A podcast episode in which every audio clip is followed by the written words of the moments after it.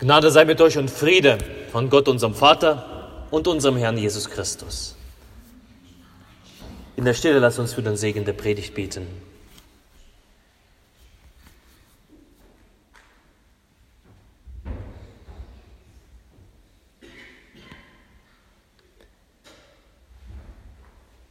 Herr, dein Wort ist meines Fußes Leuchte und dein Licht auf meinem Wege.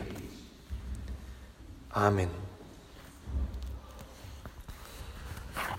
Der Wochenspruch für diese Woche. Freuet euch in dem Herrn alle Wege und abermals sage ich euch, freuet euch, der Herr ist nahe.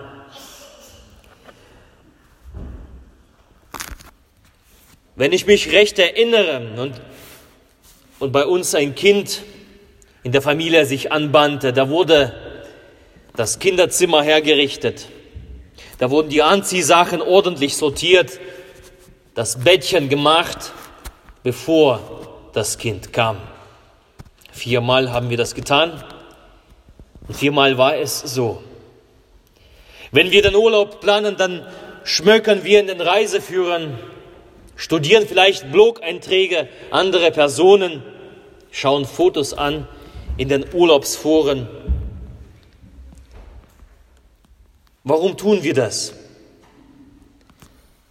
Aus der Freude an der Sache, an der Sache, die noch nicht da ist.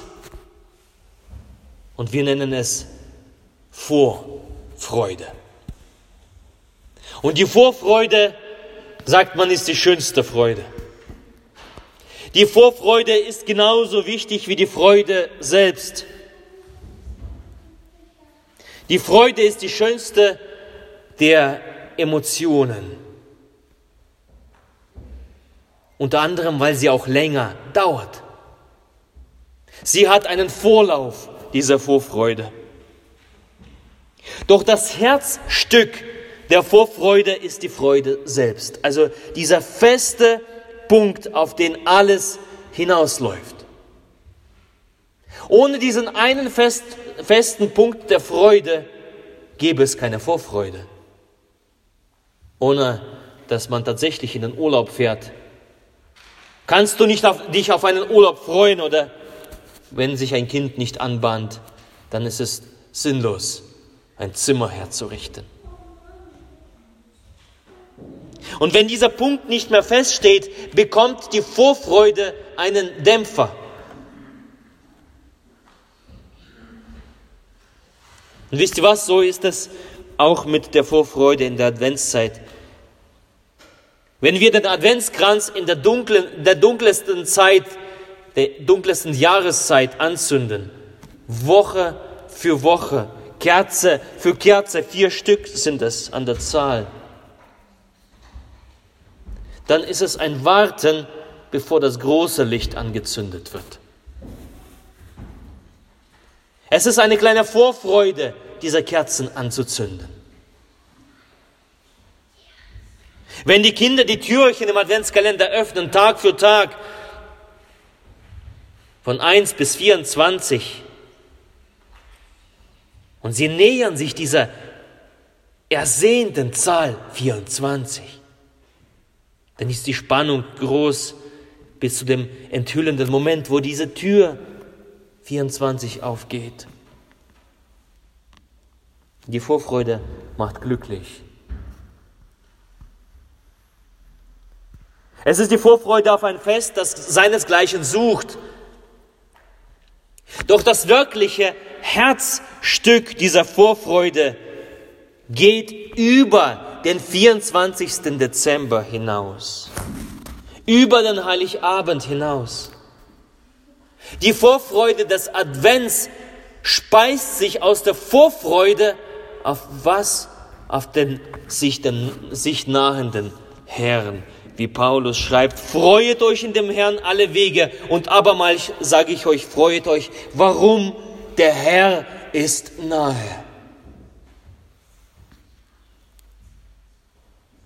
Das ist der Herzstück der adventlichen Freude. Der Herr ist nahe. Dieser Vorfreude, die, über die Paulus hier schreibt, die uns Christen erfüllt. Der Herr ist nahe. Diese Vorfreude speist sich aus dem Kommen des Gottes Sohnes. Diese Vorfreude speist sich daraus, dass wir den Herrn empfangen können. Die Vorfreude speist sich daraus, Gott nahe zu sein, bei ihm zu sein, stets bei ihm zu sein, von ihm erfüllt zu sein, von seinem Geist mitgenommen zu sein. Das ist der eigentliche Zielpunkt der Vorfreude. Freut euch.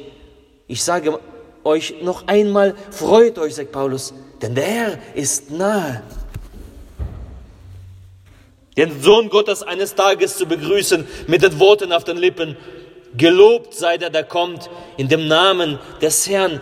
Das ist der ersehnte Moment, aus dem sich die Vorfreude speist und aus dem die Vorfreude erwächst.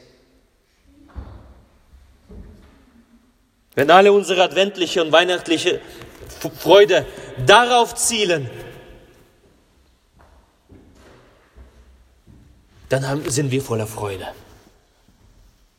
Wenn die Freude diesen Aspekt umfasst, dann kann uns nichts und niemand diese Freude nehmen. Wenn diese Freude gerichtet ist an den kommenden Herrn, dann kann dir niemand und nichts die Freude nehmen.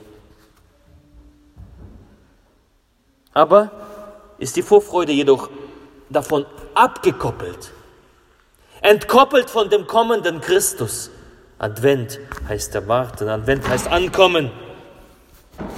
Wenn die Vorfreude entkoppelt ist, dann zielt und zielt nämlich auf die vorletzten Dinge, die vielleicht auch schön sein mögen, auf die Familie, auf das Treffen mit Familie, auf das gute Essen, auf die Geschenke, auf die Auszeit, auf die, Ruhe, auf die Ruhe.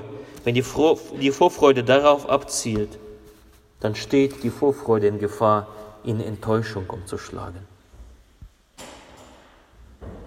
Wenn nicht der eigentliche Herr der Freude angezielt wird, angepeilt wird. Darum lasst uns in dieser adventlichen, in dieser besonderen adventlichen Zeit natürlich auf den Heiligabend freuen, aber vor allem darüber hinaus. Lass uns auf den sehen, der unsere Herzen mit seinem Licht erleuchtet. Lass uns unsere Augen stets auf Jesus gerichtet sein und uns freuen in dem Herrn. Nicht Dinge, die die Welt gibt, sondern in dem Herrn, in dem kommenden Herrn. Wenn du das hast, hast du alles. Jedes Mal, wenn du zum, Gottes, äh, zum Gottesdienst gehst, freue dich in dem Herrn, ihm dort zu begegnen. Ob mit Singen oder ohne Singen. Ob es Sommer ist oder Winter. Du begegnest Gott im Gottesdienst. Darum, wenn du dich aufmachst, freue dich. Jedes Mal, wenn du das Evangelium hörst, dann juble laut Halleluja. Denn der Herr ist nahe, wo das Evangelium verkündigt wird. Der Herr ist dort nahe, wo das gelesen wird und gehört wird. Darum freue dich. Und abermals sage ich euch, freue dich. Jedes Mal, wenn du zu, zum Altar trittst und das heilige Mahl empfängst, gerate außer dir vor Freude, denn Christus wartet dort auf dich. Dort wirst du ihn sehen und schmecken. Darum freue dich. Und in der Adventszeit, wenn du die Adventskerzen anzündest, wenn die Türchen für Türchen deinen Adventskalender aufmachst. Wenn du dir die Pyramide in deinem Wohnzimmer anzündest, die Schwibbögen anmachst in deinen Fenstern und ja, wenn vielleicht am Weihnachtsabend der Braten da ist und wenn du ihn anschneidest, dann freue dich aus ganzem Herzen. Und flüstere leise. Oder rufe es laut aus, gelobt sei der da kommt, in dem Namen des Herrn. Maranatha, ja, komm, Herr Jesus, komme bald. Und der Friede Gottes, der höher ist als alle Vernunft, er bewahre eure Herzen und eure Sinne in Christus Jesus. Amen.